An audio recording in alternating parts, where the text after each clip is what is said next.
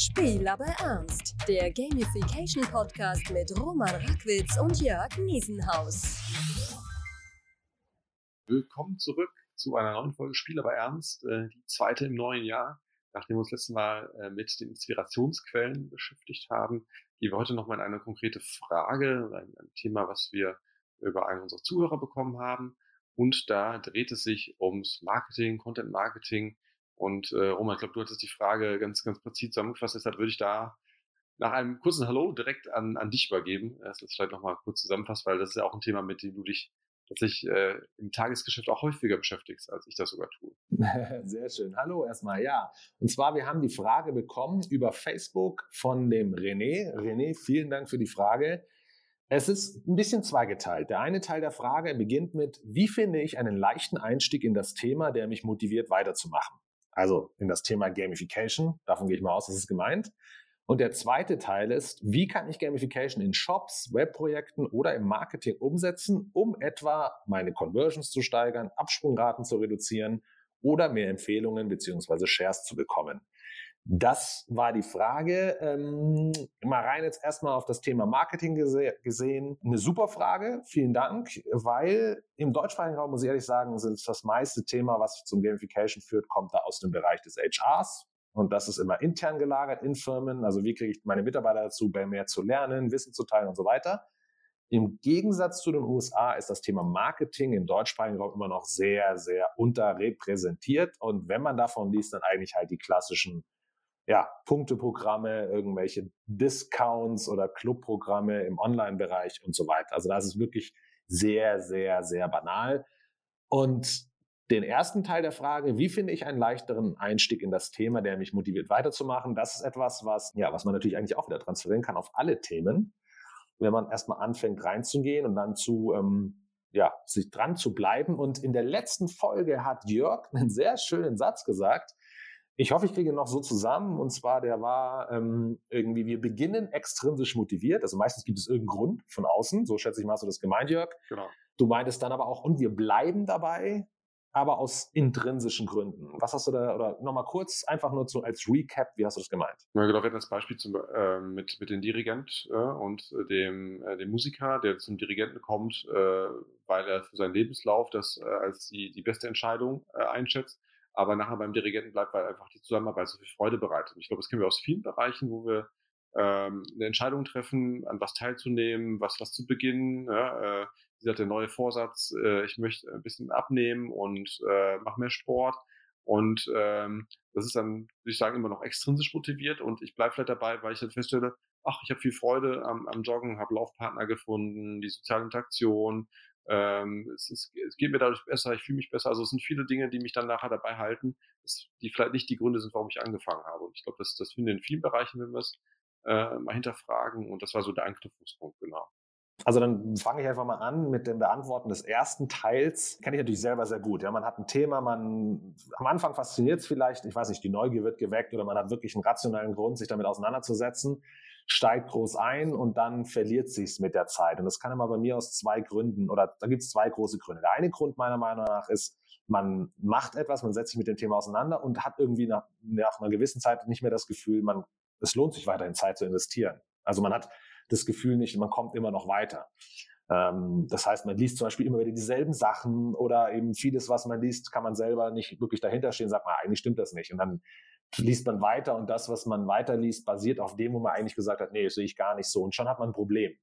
Das ist der eine Punkt. Und der andere Punkt ist, dass man sagt, dass es vielleicht zu viel davon gibt, wo man, wo es weitergeht. Also man fängt an, mit einem Thema auseinanderzusetzen. Bei mir war das zum Beispiel im Bereich der Blockchain. Ich habe die, ich, die Technologie ist genial. Und dann fängst du an, dich reinzufuchsen, okay, wie geht denn das technologisch? Okay, wie sieht denn das logisch aus? Was für Anwendungsmöglichkeiten gäbe es dazu? Ah, okay, jetzt haben wir noch die Currencies, die dazukommen ähm, Bitcoin und so weiter. Aber da wird es wieder im Logistikbereich eingesetzt. Und man hat sich so ein komplexes Thema, wo man wirklich auch weiß, boah, da gibt es so viele Dinge, da muss ich erstmal mit das aneignen, das aneignen, das aneignen. Und jedes Mal, wenn man weiterliest, kommt man wieder an ein Ende, wo, wo es in fünf Richtungen weitergehen kann. Und irgendwann steht man da und sagt, also wenn ich jetzt nicht anfange, voll zu investieren da rein, also mich wirklich voll darauf zu konzentrieren, dann blick habe ich hier nur noch gefährliches Halbwissen und blick eh nicht mehr richtig durch, weil das eine auf dem anderen aufbaut. Aber ich kann da nicht die volle Zeit investieren, weil so wichtig ist es beruflich oder dann auch wieder nicht. Da gibt es andere Sachen, die höhere Prioritäten haben. Und Das sind die zwei Dinge. Und ich glaube auch, Jörg, das ist, ein, ist ein, vielleicht ein kleiner Appell an uns, ähm, weil wir bieten ja sozusagen so ein bisschen mit unseren Inhalten, oder das, das ist so ein bisschen der, der, der Punkt, der uns, glaube ich, Spaß macht, auch ein Einstieg in das Thema Gamification, wollen den Leuten ja sozusagen erleichtern, also einfach ja, Muster zu erkennen, einen Kontext zu sehen zum eigenen Leben. Dann geben wir natürlich auch zum Beispiel wieder Lesetipps mit Büchern. Wir bringen Beispiele mit rein, die das, äh, wo Gamification gut oder aus unserer Sicht vielleicht weniger gut angewendet gewandt wurde. Also wir versuchen ja die Leute sozusagen mitzunehmen. Was mir dabei auch schon mal kam als Frage und das, das ja, passt zu dem, was René gefragt hat, ist, dass wir beide sind ja sozusagen in unserem Tunnel und wir nehmen Themen, die uns interessieren. Aber so wirklich zu wissen, ähm, angenommen, einer fängt jetzt an, heute bei uns einzusteigen und er nimmt irgendein Thema, das wir vor zwei, drei Mal hatten, vor zwei, drei Folgen meine ich. Ähm, vielleicht ist das viel zu komplex für ihn. Vielleicht, äh, oder vielleicht sagt er, nee, macht gar keinen Sinn weil ihm vielleicht ein Vorwissen aus der ersten oder zweiten oder dritten Folge fehlt. Und das haben wir auch wenig unter Kontrolle. Also das ist ein Punkt, der durchaus, das ist eine sehr interessante Frage, wie man so etwas als Informationsgeber oder als jemand, der eben den Inhalt aufbereitet zu einem Thema, wie man das ja ein bisschen designt und kontrolliert. Mhm. Absolut. Also generell so ein vom Onboarding hin zu, sag mal, einem regelmäßigen Nutzer bis hin zur quasi der Perfektion ähm, oder so ein, ich, ja, so ein Ping-Pong-Spiel zwischen System und Nutzer, das ist schon ähm, ja eine hohe Kunst. Ja? Und äh, das richtig hinzubekommen, äh, ist ja wirklich äh, nicht einfach. Ja? Und gerade, also ich meine, es steht und fällt schon mit dem Onboarding, ja? da kann schon eine Menge schief gehen. Und ich glaube, das ist dann auch im, im, im Marketing, also wie bringe ich Leute dazu, äh, quasi sich mit meiner Marke, mit meinem Produkt, meinem Service auseinanderzusetzen, ähm, wie kriege ich sie an Bord? Ja? Und das, das mag ein extrinsischer Anreiz sein im ersten Moment. Also ich erhoffe mir ein, ein Benefit in Form eines Coupons, Rabatts. Manchmal kommen die Leute deshalb, ja, also denken, ja, eine Ersparnis, kriege vielleicht eine Produktprobe, ich äh, bekomme Informationen, die ich nirgendwo anders bekomme, ich bin einer der Ersten, der was testen kann. Ähm, und das ist der erste Schritt, aber äh, im Idealfall geht es dann anders weiter. Ja, Du hast es gerade genannt, genau. Es gibt Onboarding, dann geht es hin über verschiedene Stufen bis hin zum Mastery. Das impliziert genau das, was wir oder was jetzt gerade, was wir hatten, wo man eben sagt, entweder kommt man nicht mehr weiter, wenn man das Gefühl hat, sehe ich nicht so, oder ist ja banal, ja, dann ist es zu leicht, nicht mehr fordernd genug, oder es gibt zu viele Dinge, die auf einen einprasseln, dann ist es vielleicht überfordernd. Also dieses richtige Verhältnis einer Lernkurve denn äh, die beizubehalten, denn wir wissen, das ist das Interessante, ja, wir wissen, oh, ich bin, wenn es so knapp an den eigenen Fähigkeiten ist und sagt, ah, ich will noch besser werden, ist, ich krieg's noch hin, so knapp und ah, wieder das nächste Achievement, dann bleibt man gerne dran. Und das ist genau die Kunst, die Spiele so genial geschaffen haben, dieses Level-Design, aber nicht einfach nur, die nennen es nicht einfach nur Level 1, 2, 3, 4, sondern da sind eben Schwierigkeitsgrade dahinter, die aufeinander aufbauen. Ähm, wir nennen das ja immer den Path to Mastery. Auch mal wieder, ja, leider ist immer alles Englisch meistens, hört sich auch meistens besser an als was kann man das nennen würde. Kompetenzweg, keine Ahnung. Und das ist auch schon einer der Punkte, der im Marketing, ja, dann können wir direkt in den zweiten Teil der Frage, du bist eh schon leicht eingestiegen vom René reingehen, im Marketing. Ich glaube, das ist was, was Mark, also meistens ist es so, ich habe das Gefühl, oder nicht, ich habe das Gefühl, sondern Marketing bedeutet für mich immer, wir wollen es den Leuten so einfach wie möglich machen, doch bitte ihr Geld bei uns zu lassen. Also, also den, den Kauf gleich jetzt schaffen. Ja, und ähm, dann versuche ich dich halt zu überreden und ähm, im besten Fall kann ich dir gleich das teuerste Produkt oder das Produkt mit der höchsten Marge sofort verkaufen. Anstatt zu überlegen, also ein Game Designer lässt dich ja auch nicht mit dem ersten Level anfangen. Also das ist so, wie wenn du von mir aus in den Laden reintrittst, in ein Geschäft gehst und dann ähm, schickt sich auch nicht sofort das Spiel zum Endgegner. Also was im Laden ungefähr, sagen wir mal, der größte Sales wäre. Ja, das, also ich verkaufe dir das Produkt mit der höchsten Marge, das höchste Premium-Produkt oder keine Ahnung. Sondern Spiele führen dich langsam hin. Und in dieser Zeit hat natürlich das Spiel, es, ver, es verbraucht nicht gleich alles, was es kann, alle Herausforderungen, alle Komplexitäten, die tollsten Sachen, das im Endlevel gezeigt wird, sondern es, es bringt erstmal nur eins. Es muss nicht gleich alles zeigen, was es kann. Und es führt dich so ran. Und es hat somit statt Level 1 und Level 50 also zwei Touchpoints, hat es eben Level 1 bis 50, also 50 Touchpoints, wo es eine Möglichkeit hat, mit dem Spieler eine gute eine Relationship, eine gute Beziehung aufzubauen. Und das macht das Marketing überhaupt nicht. Das ist nicht geduldig genug. Ähm, zum einen kann man dem Marketing da vielleicht auch nicht, oder auch dem Vertrieb, ja, das hängt ja wieder zusammen. Was ist Marketing? Wo hört Marketing auf? Branding? Wo fängt dann der Sales an, der Vertrieb? Da müsste man, glaube ich, ein bisschen mehr Geduld haben und vor allem sich auch darauf einstellen oder auch die Lust, auch den Willen dazu haben, den Wunsch dazu haben, die Experience des Kunden zu erhöhen. selbst wenn es auf Kosten des kurzfristigen Sales geht. Benefit, ich kann ihm vielleicht öfter was verkaufen. Anderer Benefit, er weiß das, was er gekauft hat, vielleicht viel höher zu schätzen, weil er langsam hingeführt wurde und erkannt, erkannt hat, oh Moment, jetzt, jetzt raff ich es erst. Ja. Ein gutes Beispiel vielleicht ist, ähm, ich bin, ich habe als Kunde dieses Adobe-Programm. Ja. Also ich habe alle Adobe-Software-Dinger als Kunde in der Cloud. Also Premiere, After Effects, Photoshop und so weiter. Natürlich viel zu komplex. Ich raff nicht mal eins dieser Programme richtig. Und ähm, es gibt aber sozusagen nicht mal ein Onboarding innerhalb eines Programms. Sehr, sehr, also ja, ich bin total überwältigt. Ich habe viel zu viel Features zur Verfügung, um die alle zu wissen und versuche dann sozusagen mein Need innerhalb des ganzen großen Wuscht an, an Features zu, ja, zu erfüllen, dass ich irgendwie was rausbekomme und verbraucht natürlich auch sehr viel Energie dabei, genau das, was, ja, also was zu viel mir gerade angeboten wird, auszublenden, um irgendwie mich zurechtzufinden. Und dann geschweige denn, dass ich noch auf ein anderes Programm gehe, was irgendwie wieder eigene Features hat und so weiter.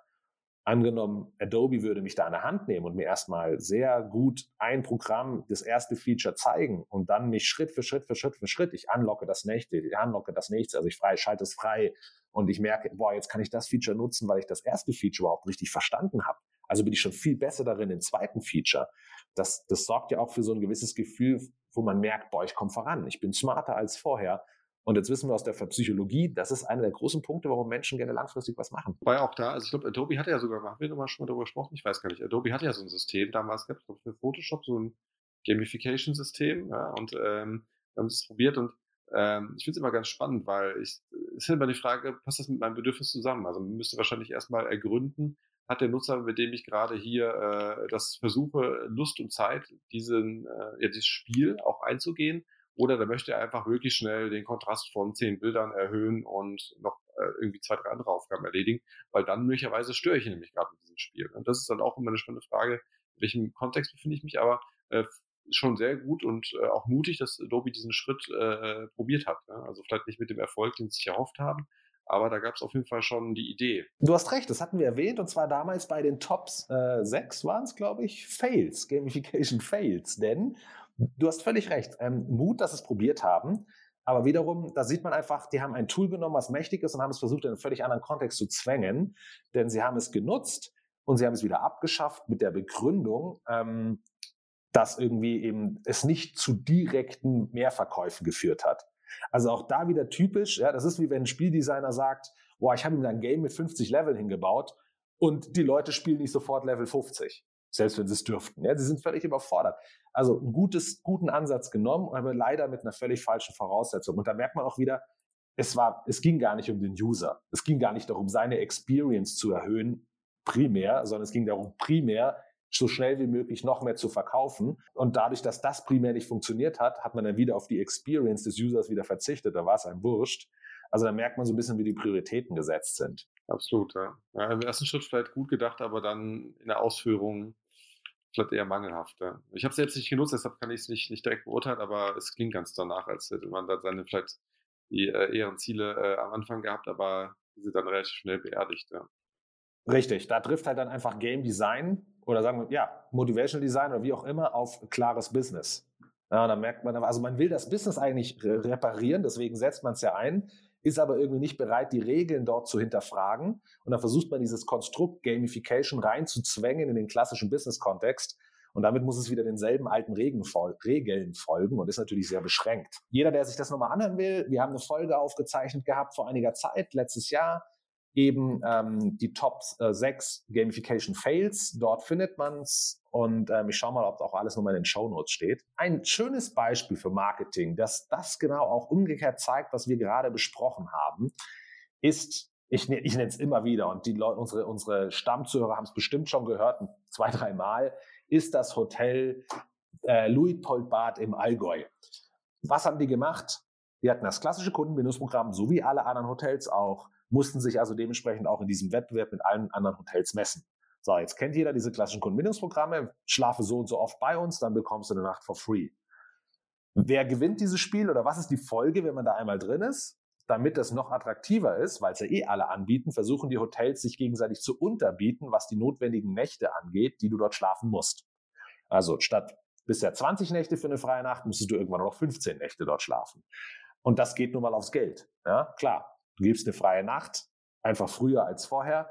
Ähm, es geht also immer nur ums Geld ausgeben, ganz klassisch, extrinsisch und rational gedacht. Die ganzen Kondensationsprogramme haben gut funktioniert, solange sie eben noch nicht allgegenwärtig waren. Inzwischen kennen wir sie, wir sind abgestumpft dagegen. Einfach nur noch mehr Geld zu sparen ist zwar eine rationale Sache, aber warum schafft man diese Kunden? Die nennen sich auch noch Bindungsprogramme. Ja, wir wollen natürlich eine Bindung schaffen, ja, eine Beziehung mit dem Kunden und das ist nun mal emotional und nicht rational, wenn Geld der einzige äh, Untersch ja, äh, die einzige Unterscheidung ist, die man sozusagen im Markt hat. Also, was hat das Hotel gemacht? Das Hotel hat gesagt, wir haben immer noch die Nächte, die musst du hier verbringen. Dann bekommst du einen gewissen Titel. Ja, in manchen Hotels ist das, was weiß ich was, Bronze, Silber, Gold Status. Wir alle kennen das mit unseren Kreditkarten. Ähm, andere nennen es Senator, wie Lufthansa oder halt ähm, Vielfliegermeilen. Ist auch egal, auf jeden Fall in einem Hotel selber, weil es Prinz Luitpold Bad, das hat so ein bisschen Mittelalter, das als Theme. Prinz Luitpold, die haben dort auch eine Tafelrunde. Ähm, das Hotel ist dementsprechend eingerichtet. Haben sie gesagt, okay, also bei uns gibt es nicht den Gold- und Platin-Kunden, bei uns gibt es den äh, Ritter und den Knappen oder so. Ja, muss man doch mal gucken, wie das genau war. Auf jeden Fall, den Ritter gab es auf jeden Fall. So.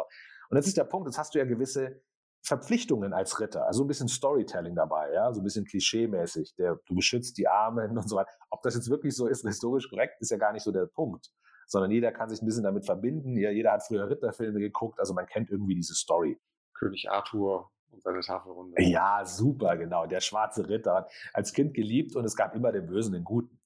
Und ähm, dieses Hotel hat auf den Guten gesetzt. Also die haben gesagt, okay, hier, du hast den, du hast dir den Status des Ritters eigentlich theoretisch aufgrund der Nächte, der Anzahl, die du hattest, hier verdient. Jetzt musst du aber auch beweisen, dass du es wert bist, ein Ritter zu sein. Und dann haben sie aufgerufen, zu zeigen, was sie alles Gutes tun. Und die Leute haben so, haben dann daraufhin geantwortet, richtig oft und haben Briefe geschickt und haben gesagt, hier, wir haben hier gespendet, hier, wir haben hier an einer, weiß ich was, ähm, hier Armenküche, Tafelrunde teilgenommen. Wir haben im Waisenhaus unterschiedlichsten Dinge, die sie sich selber aussuchen durften. Ne? Also auch ein sehr wichtiger Faktor im Bereich der Autonomie, wenn es um Verhaltenspsychologie geht, Autonomie zu schaffen, sehr, sehr wichtig. Und das war so ein Punkt, die Leute konnten sich selber aussuchen. Also das Hotel hat eigentlich, was sie gemacht haben, ist genau das Gegenteil von dem, was heutzutage immer versucht wird im Marketing. Ich mache es dir einfacher, um den Sale, Sale zu machen, den Kauf. Die haben gesagt, nein, du hast zwar jetzt Geld ausgegeben, vielen Dank, bei allen anderen würdest du jetzt eine Nacht umsonst kriegen, bei uns nicht. Du musst dich noch beweisen, dass du es wert bist. Und das Lustige ist, wie viele Leute mitgemacht haben und begeistert waren. Und das echt, also den Blog gibt's noch von dem, von dem Armin Groß, das ist, die, das ist der Direktor des Hotels, der hat darüber geschrieben, einfach mal googeln, Armin Groß, 2S, Gamification, super interessant. Und er hat eigentlich, ja, die Leute mussten mehr machen. Also er hat sozusagen diese, diese, dieses Path of Mastery hat er, hat er eingeführt und die Leute hatten eine Möglichkeit sozusagen gut darin zu sein. Sie haben ein sehr gutes Gefühl bekommen, haben das mit dem Hotel verbunden und dadurch ist eine Emotionalität entstanden. Und dann ist es plötzlich nämlich auch egal, wenn das Nachbarhotel dir die Nacht noch viel, viel früher schenkt, weil es schenkt dir nicht diese Emotionalität. Ja? Du hast so viel schon einge eingebracht in die, in das Spiel sozusagen, das, das Prinz Luitpold Bad gebaut hat, dass du nicht einfach zu einem, äh, einfach gehst, nur weil dir ein anderes Hotel, anderes Hotel ist, dir etwas früher gibt, also aus rationellen Gründen, weil du da ein bisschen mehr Geld sparst. Jetzt gibt es 100 pro wieder Leute wieder, die sagen, bei mir wäre das nicht der Fall. Es ist immer so der Punkt, ähm, ja, natürlich gibt es ein System nicht, was für alle wirkt, aber es wirkt für viel mehr, als wir denken und wahrscheinlich auch für Sie, die Sie gerade zuhören, denn wir wünschen immer, wir wären rational, aber wir handeln nun mal emotional und versuchen es danach nur immer rational zu erklären. Ja, ja ich finde es das Beispiel weiterhin super, also äh, gerade für den Bereich, aber auch, also vielleicht noch auf der äh, also als, als äh, nochmal ähm, ja, Idee zum Mitnehmen, auch dass es ein weitestgehend analog gestaltetes System ist, also nicht viel Technik involviert ist, weil viele äh, Leute, mit denen wir sprechen, denken auch, man muss immer wahnsinnig viel Technik und ein äh, System hier aufbauen, Webseite, App und, und, und. Nein, braucht es nicht. Also ähm, clevere Kundenbindung kann auch so aussehen. Ja? Und das finde ich auch deshalb unheimlich schön, das Beispiel, weil es ähm, einen ganz anderen Pfad beschreibt. Also wer schickt denn heute noch Briefe? Ja, das greift einfach auch da wieder was auf, was die Leute vielleicht nicht mehr so häufig tun und ähm, deshalb auch was Besonderes. Ja, jetzt habe ich hier sehr viel geredet in dieser Folge, Jörg. Kein Problem, das ist ja völlig legitim. Ist ja auch, hat er ja gesagt am Anfang ja auch tatsächlich ein, ein Bereich, der dir noch ein bisschen näher liegt vom, vom täglichen Tun und Handeln, weil du auch tatsächlich sehr viele Kunden im Bereich Marketing hast. Bei, bei mir ist es ja so, dass ihr dann ne, immer Industriekunden waren. Von daher ist es ähm, völlig legitim, dass dir hier ein bisschen mehr Redezeit gebührt. Ja. Liebe Zuhörer, sorry, die so gerne Jörg reden hören. Diese Folge war da ein bisschen, bisschen kleiner. Ähm, zum Abschluss einfach noch dann für den René, um seine Fragen nochmal so zu beantworten. Also René, nochmal vielen, vielen Dank für die Frage. Das ist ein Thema, da können wir uns, da können wir Folgen füllen. Ich liebe das. Du hast ja auch gefragt, René, zum Beispiel, wie kannst du Absprungraten reduzieren? Das ist ein Punkt, den wir schon genannt haben. Also wir wissen, dass je mehr Leute gefühlt Arbeit in etwas reinstecken, umso länger bleiben sie dem Ganzen auch erhalten. Ja, also das ist so ein bisschen, ähm, im Englischen nennt man das Sunk Cost. Das ist ein Begriff dafür, der, der erscheint, wenn du sozusagen schon irgendwas investiert hast in etwas, also und, und die, du kriegst das, die, die Investition so nicht mehr zurück. Ja, dann fragst du dich doppelt, hörst du jetzt auf oder investierst du noch mehr? Weil wenn du aufhörst, war ja alles umsonst. Wenn du mehr investierst, ist die Chance da, dass du noch mehr zurückkriegst. Also so ein bisschen diese Emotionalität dahinter. Ähm, deswegen spielen Leute seit zehn Jahren World of Warcraft, ohne vielleicht zu einem anderen Spiel zu wechseln, obwohl sie das vielleicht gerade jetzt interessanter fänden, weil sie sagen, hey, ich habe schon so viel, ich habe schon so viel Zeit und Arbeit in meinen Avatar bei World of Warcraft gesteckt, in meine Rolle. Ich bin da so gut in dem Team geworden, so habe so eine Anerkennung. Wenn ich jetzt wechseln würde, wäre das alles umsonst gewesen. Ja, also mag rational keinen Sinn machen, aber emotional ist es nun mal ein sehr, sehr starker Trigger. Dann ähm, dasselbe, du hast gefragt wegen Conversions. Das ist halt der Punkt. Ja, wenn du kurzfristig verzichtest du vielleicht auf die schnelle Conversion, weil du einen vor die Augen hältst, hey, Moment mal, kaufe jetzt das und du bekommst 20 Prozent, 50 Prozent, 80 Prozent, ähm, hast du, ähm, ja, bekommst du dann einen Bonus. Der Punkt ist, auch das ist eine emotionale Sache. Was wenig kostet, ist vielleicht wenig wert. Und wenn wir, wenn wir etwas sozusagen jetzt, vielleicht wenn ich jetzt weniger investiere, also das Produkt nicht gleich kaufe, aber du, ich mit dir wachsen kann, weil du mir eine Journey anbietest, dann, dann gibt es unterschiedlich, gibt es die faszinierendsten psychologischen Aspekte. Ja? Also manchmal fühlen sich Leute dann sogar schuldig, weil du ihnen so geholfen hast, dass sie jetzt ja, auch was zurückgeben wollen. Und dann ist der Warenkorb plötzlich manchmal größer als vorher. Oder eben, weil du mir nicht sofort das Feature C gibst, also ich bezahle nicht sofort das komplexe Produkt, sondern ich bezahle erstmal das kleine Produkt und finde das richtig gut und schaffe es und, und bin plötzlich Meister des kleinen Produkts und kaufe dann das mittlere Produkt, bin Meister des mittleren Produkts und will dann auch den Rest noch auskosten und kaufe mir das große Produkt, was ich vielleicht am, gleich am Anfang hätte kaufen können, dann hätte ich alle drei Features gehabt, leicht, mittel, schwer. Aber so habe ich Schritt für Schritt ist, haben mir selber erarbeitet, das nächste Produkt zu kaufen und du hast vielleicht dreimal etwas verkauft. Und das ist gar nicht, und bevor jetzt der Aufschrei kommt, Höhle hat mich einer verarscht. Nein, sondern ich habe sozusagen den Leuten, die Leute wären überfordert gewesen, wenn sie das Produkt gleich gekauft hätten, das große.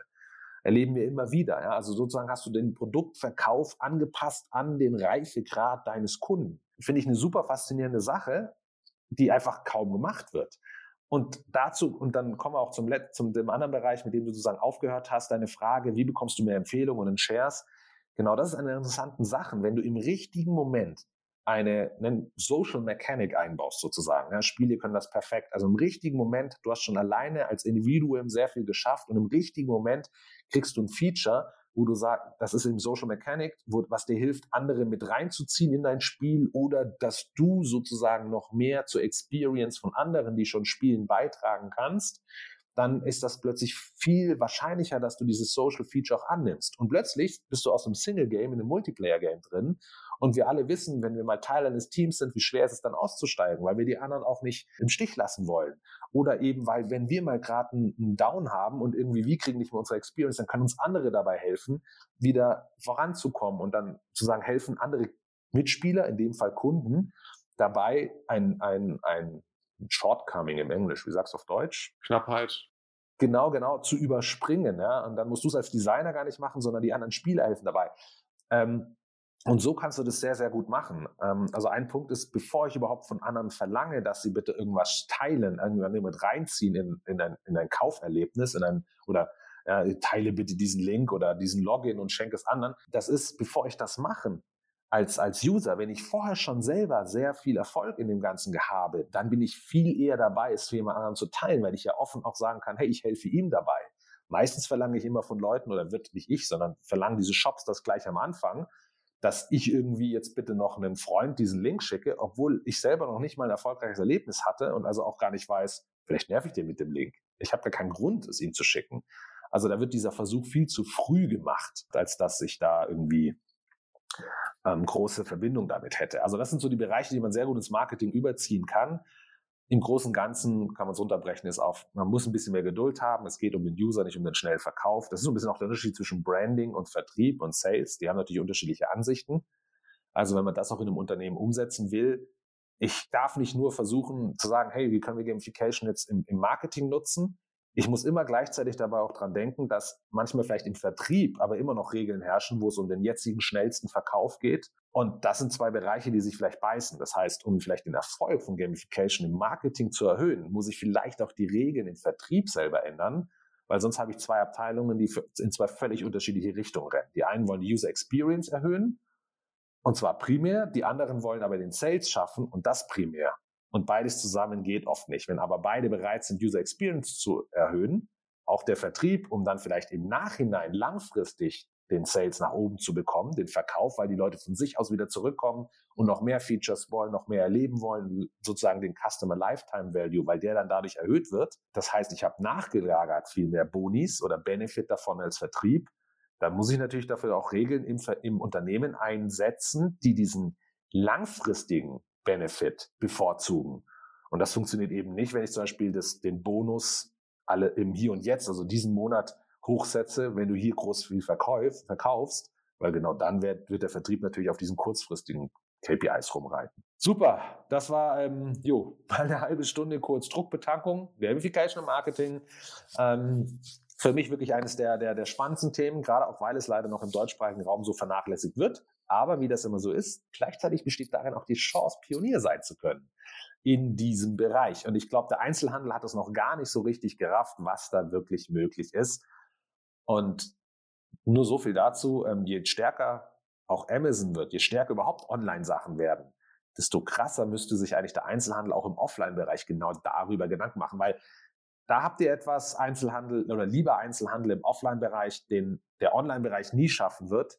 Ihr habt einfach nochmal eine Experience face-to-face. -face. Und wenn ihr beides miteinander verbindet, also wenn ihr die Online-Welt, die Informationssuche, die ich dort habe, die Produktrecherche, äh, die ich dort mache und so weiter, keine Ahnung, wenn ihr das verbindet mit dem Offline-Erlebnis vor Ort, etwas, was eben das Hotel Prinz Luitpold Bad natürlich dann wieder sehr stark gemacht hat. Dieses Offline-Erlebnis vor Ort, das ist eine mächtige Sache, wo sich plötzlich dann der Online-Bereich Gedanken machen muss, wie er das denn kopieren kann oder schaffen kann.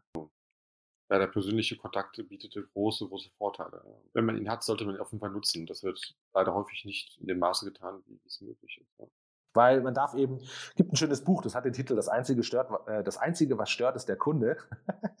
das ist ein sehr lustiges Buch auch, ähm, wo man manchmal wirklich so Aha-Momente dann sagt, es kann nicht sein, dass das wirklich so läuft. Aber wenn man dann über nachdenkt, ist das wirklich so. Das wird leider in vielen Sachen gelebt oder praktiziert. Ähm, da gibt es also noch viel, viel Potenzial nach oben und da ist auch umzudrehen. Und ja, muss jeder für sich wissen, ob er diesen Weg gehen will. Ist nicht der einzige Weg. Man kann bestimmt auch anders viele, viele Experience schaffen oder sein gegen den Online-Handel oder Online-Bereich an für sich ankommen. Aber nichtsdestotrotz, ich glaube, der Online-Handel wird irgendwann andersrum. Ich glaube, man muss sich überlegen, ob man es darf.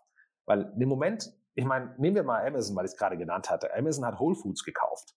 Ja, also die, die, die, eine Food-Kette ist klassischer Einzelhandel in den USA. Und ähm, wenn die in den Bereich reingehen, dann werden die irgendwann auch anfangen, die Experience in diesem Bereich sehr groß nach oben zu ziehen, weil User Experience ist ja schon, ist etwas schon Startpunkte, die man erkennen kann. Ne? Die Amazon Go Stores, die äh, jetzt in den USA äh, noch experimentellen Status haben, aber jetzt auch relativ schnell Verbreitung finden. Ähm, da sieht man ja, wohin der, der Pfad geht. Also Amazon da ähm, schon eine Vision vor Augen hat. Ja. Und es gibt auch diese ähm, Shops, ich weiß nicht, ob Adidas oder Nike oder irgendeiner der großen Hersteller, die haben damit angefangen, da hast, gehst du in die Shops rein, die haben aber gar kein Lager. Also die haben jeden Schuh nur ein einziges Mal da. Das heißt, am Ende musst du ihn eh online bestellen, aber du gehst in den Shop, weil du dort mit dem Schuh, den sie da haben, diesem einen Paar, eine super Erfahrung machen kannst. Ja, also du hast tausend verschiedene Untergründe, wo du über mit dem Schuh drüber laufen kannst und so weiter, also verschiedenste Dinge, die du da ausprobieren kannst. Auch manchmal 3D-Druck wird mit reingenommen. Also einfach, da geht es wirklich um die Experience mit dem Produkt obwohl du es dann am Ende online kaufst. Ja, auch ein sehr schönes Beispiel. Und da werden wir, glaube ich, in Zukunft mehr von sehen. Ne? Also nicht dieses, wir halten alles äh, hundertmal vor, sondern wirklich eine, ja, einen Erfahrungsraum schaffen und der Kauf geschieht dann sowieso online. Ne? Genau. René, ähm, vielen Dank nochmal für deine Frage. Wir hoffen, wir haben ein, zwei Ideen pflanzen können. Wir hoffen, wir haben auch die Fragen oder wenigstens einen Teil davon zur Befriedigung beantwortet. freuen uns immer auf dein Feedback. Wenn du sagst, ja, das war zwar ein Ansatz, aber nicht tief genug, lass es uns wissen. Wenn, du, wenn weitere Fragen dazu aufgepoppt sind, wie das ja meistens so ist, eine Frage gelöst, zwei weitere aufgekommen, dann lass uns das auch wissen. Und ansonsten an alle anderen, nehmt euch ein Beispiel am René. Uns wird es tierisch freuen, wenn wir natürlich nicht nur unsere Themen immer bringen, sondern eure Fragen beantworten. Jörg, jetzt habe ich so viel geredet, es wird immer mehr, ich muss aufhören. Dein Schlusswort? Ja, ich glaube, ähm, wie du schon gesagt hast, ich, äh, das, das, Schöne ist, dass man noch auf sehr viel ähm, Neuland trifft in dem Bereich. Auch ein, ein äh, sehr viel benutztes Wort, äh, äh, einseitig belegt, aber äh, ich habe es trotzdem mal bemüht. Ähm, genau, und ich glaube, man muss viel experimentieren, man muss sich auch die Zeit nehmen und die Ressourcen. Also das ist kein leichter Start, das vielleicht auch dazu gesagt. Aber ähm, umso größer das Potenzial, wenn man da richtig liegt, dass man dann richtig viel bewegen kann. Sehr schön. Super. Dann würde ich sagen, lassen wir es dabei? Lassen wir es dabei und äh, genau, verabschieden uns und äh, sagen einfach bis zum nächsten Mal und wie gesagt, freuen uns immer über Feedback, Fragen und, und eure Themenwünsche. Alles klar, vielen Dank. Bis bald wieder. Ciao. Tschüss.